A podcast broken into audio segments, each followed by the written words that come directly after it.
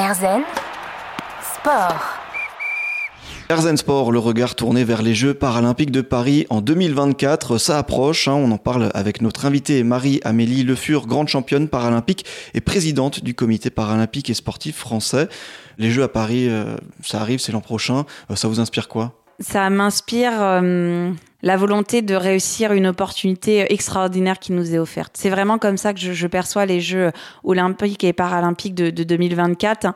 C'est vraiment une opportunité de, faire connaître le sport paralympique, de faire connaître les sportifs paralympiques et une opportunité euh, unique de mettre en dynamique des acteurs euh, qui ne se sentaient avant pas forcément concernés par le sport paralympique, qui ne se sentaient pas concernés par euh, euh, leurs responsabilités euh, pour faire du sport pour les personnes en situation de handicap une réalité au quotidien. C'est ça que vous attendez de cette grande fête du sport, c'est vitrine du, du, sport français, de ce qu'il est capable de faire, de produire, de développer? Pour moi, il y a trois grands enjeux qui se cachent derrière la réussite de ces Jeux.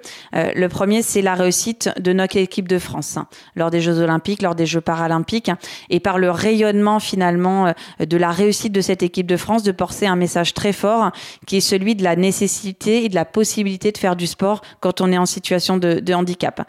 Mais encore une fois, on a besoin pour ça euh, que le relais médiatique, il s'organise dès maintenant, euh, que l'on fasse beaucoup de pédagogie aussi auprès du grand public pour qu'ils comprennent ce que c'est le mouvement paralympique, qu'ils comprennent la réglementation et la règle de nos sports qui est un petit peu différente du sport olympique et qui comprennent la dynamique de classification. Et une fois qu'on aura fait euh, preuve de, pédagogie, une fois qu'on aura fait comprendre au grand public que vous ressentez les mêmes émotions quand vous vivez le sport paralympique, et ben finalement, je suis convaincue que les Français, ils regarderont les Jeux paralympiques à la télé et surtout que les Français, ils achèteront leurs billets. N'oublions pas que la billetterie paralympique ouvre à l'automne. Mais encore une fois, quand vous vous parlez avec des gens qui ont un jour découvert les Jeux paralympiques parce qu'ils ont été bénévoles, parce que euh, finalement à Londres, sont venus euh, dans les stades, et ben ils, vous parlent de la magie de ce qu'ils ont vécu et que ce jour-là finalement, il a changé leur relation au, sport paralympique et qu'ils ont avant tout vu du sport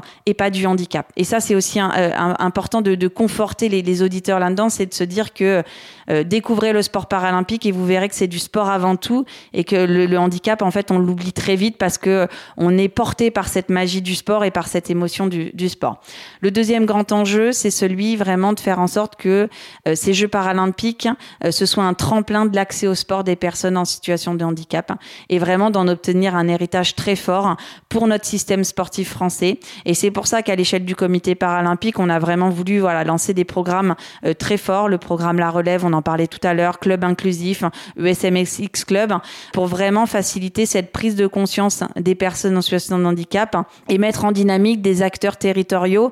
Et peut-être que voilà, moi j'invite toutes les, toutes les collectivités qui sont euh, terre de jeu à s'interroger sur les programmes du comité paralympique et comment eux, ils pourraient les mettre en place hein, sur le territoire parce que euh, pour moi, être une collectivité euh, terre de jeu, c'est pas simplement accueillir l'équipe d'athlétisme ou de paraathlétisme des États-Unis, c'est aussi comment demain on fait vivre ce sport auprès de nos citoyens, de nos citoyennes, de nos territoires, comment on pense le sport durablement dans ces territoires et comment on pense durablement le parasport sur ces territoires-là.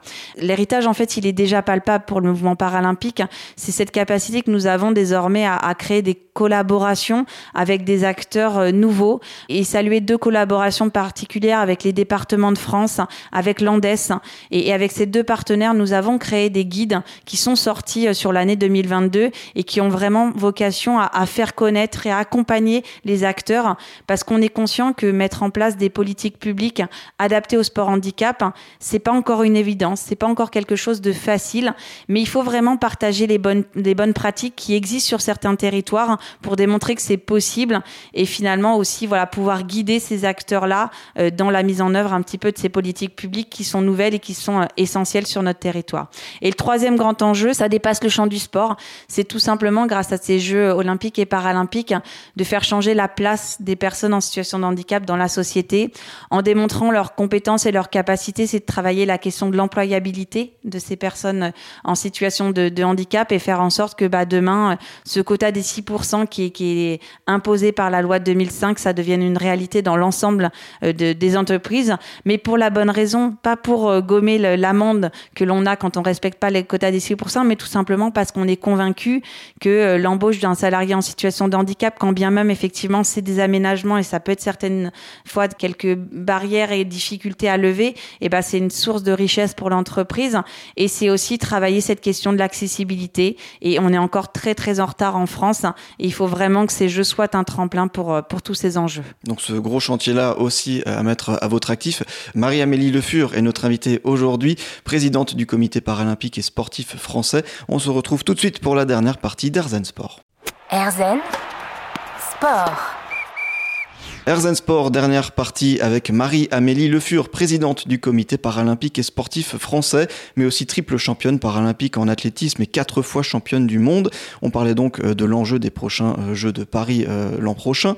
Est-ce qu'il y a des objectifs pour les Jeux en termes de médailles pour les équipes paralympiques? Alors, pour l'instant, c'est très compliqué de donner un, objectif chiffré de, de, médailles, tout simplement parce que le, mouvement paralympique est, est, en pleine évolution. Et chaque année, en fait, cette, cette évolution, elle est notable. Donc, on, sera en capacité, effectivement, de, de donner un objectif euh, chiffré plutôt à, à l'issue de l'année 2023, où on a vraiment des compétitions de référence euh, qui vont se tenir. N'oublions pas que les précédents Jeux paralympiques ont été décalés d'un an, euh, que l'année dernière a été une année, effectivement, de compétition compétition mais où on peut se dire que sur certains sports, euh, certains grands noms de, de, voilà du sport étaient absents. Donc vraiment l'année 2023 va permettre de nous euh, de, mesurer euh, l'état de forme de cette équipe de France paralympique, de voir où en sont nos sportifs dans le tableau international et d'affiner effectivement cette cette capacité qu'aura la France à aller chercher des médailles. Mais on espère effectivement voilà conforter la volumétrie de médailles que nous avons obtenues à Tokyo et et voir certaines de, ces médailles transformées en titres euh, paralympiques, parce que n'oublions pas que si on veut euh, peser dans le classement des nations, c'est les médailles d'or qui comptent, euh, et, malheureusement pas la volumétrie totale. Peut-être battre le record de nombre de médailles? Alors, je, suis pas sûre que, euh, en termes de, volumétrie, on a quand même franchi un, gap entre 2016 euh, et, 2021. On est revenu effectivement à une volumétrie médiale qui était celle euh, de l'équipe de France sur, sur les précédents Jeux. Donc, on a comblé effectivement un petit peu notre retard. Maintenant, l'objectif, c'est vraiment d'aller chercher les titres paralympiques. Et donc, ça nécessite qu'on, de, parfaire l'accompagnement de nos sportifs de haut niveau et, encore une fois, de combler ce retard que nous avions pris l'investissement dans le sport paralympique, de renforcer l'accompagnement financier des sportifs, de leur encadrement, de professionnaliser encore plus cet accompagnement et de faire un petit peu plus appel aussi à la science pour parfaire le geste euh, et le choix de, matériel euh, parce que voilà bien nombreux sont les sports dans, le mouvement paralympique qui sont médiés par du matériel et plus nous ferons appel à, la science plus nous, nous, arriverons à parfaire l'entraînement des sportifs de haut niveau et plus on arrivera à avoir des sportifs de haut niveau qui, sont médaillés, qui sont titrés. Hmm, de belles médailles d'or, donc on l'espère. Euh, deux dernières petites questions pour finir cette émission. Euh, une question que je pose à toutes les sportives, toutes les sportifs. Euh, le sport en général, ça vous apporte quoi personnellement?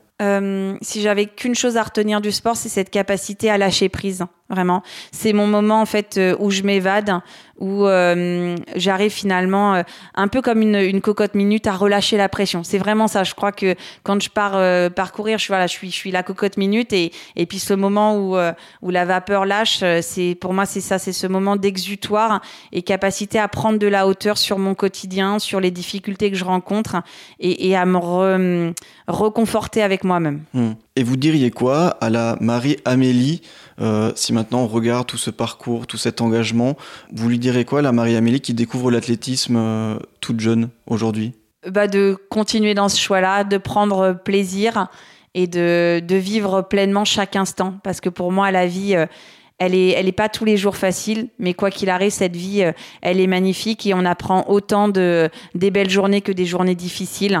Euh, et voilà, il faut accepter ce, quotidien euh, en dents de scie parce que on se forge aussi bien dans nos réussites que dans nos échecs dès l'instant qu'on est capable de les analyser, de les accepter. Et alors, j'avais dit dernière petite question, mais est-ce qu'on peut se donner rendez-vous en, en 2024 à l'occasion de plusieurs médailles d'or pour une petite interview à nouveau, pour faire le compte? Alors moi j'ai envie qu'on se donne rendez-vous bien avant les Jeux de Paris 2024. J'ai envie qu'on se donne des rendez-vous réguliers parce que ce lien régulier que que, que vous allez créer euh, entre le mouvement paralympique euh, et vos auditeurs, c'est absolument essentiel pour nous parce qu'on a besoin encore une fois de, de beaucoup plus communiquer, de faire beaucoup plus preuve de pédagogie sur ce mouvement paralympique.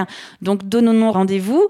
Euh, alors pas forcément avec moi, mais en tout cas avec des personnes importantes de notre mouvement avant ces Jeux de Paris 2024. Eh bien, c'est noté, le rendez-vous est, pris. Merci beaucoup, Marie-Amélie Le Fur, d'avoir accepté notre invitation dans Herzen Sport. Merci à vous. je rappelle donc que vous êtes triple championne paralympique, quatre fois championne du monde de paraathlétisme, notamment, j'ai pas euh, dit tous vos titres, euh, et présidente du comité paralympique et sportif français. Euh, pour les auditeurs qui nous ont rejoints en cours de route, vous le savez, il est parfaitement possible d'écouter l'émission en intégralité. Elle est disponible sur notre site www.erzen.fr. Et moi, je vous dis à la semaine prochaine en pleine forme.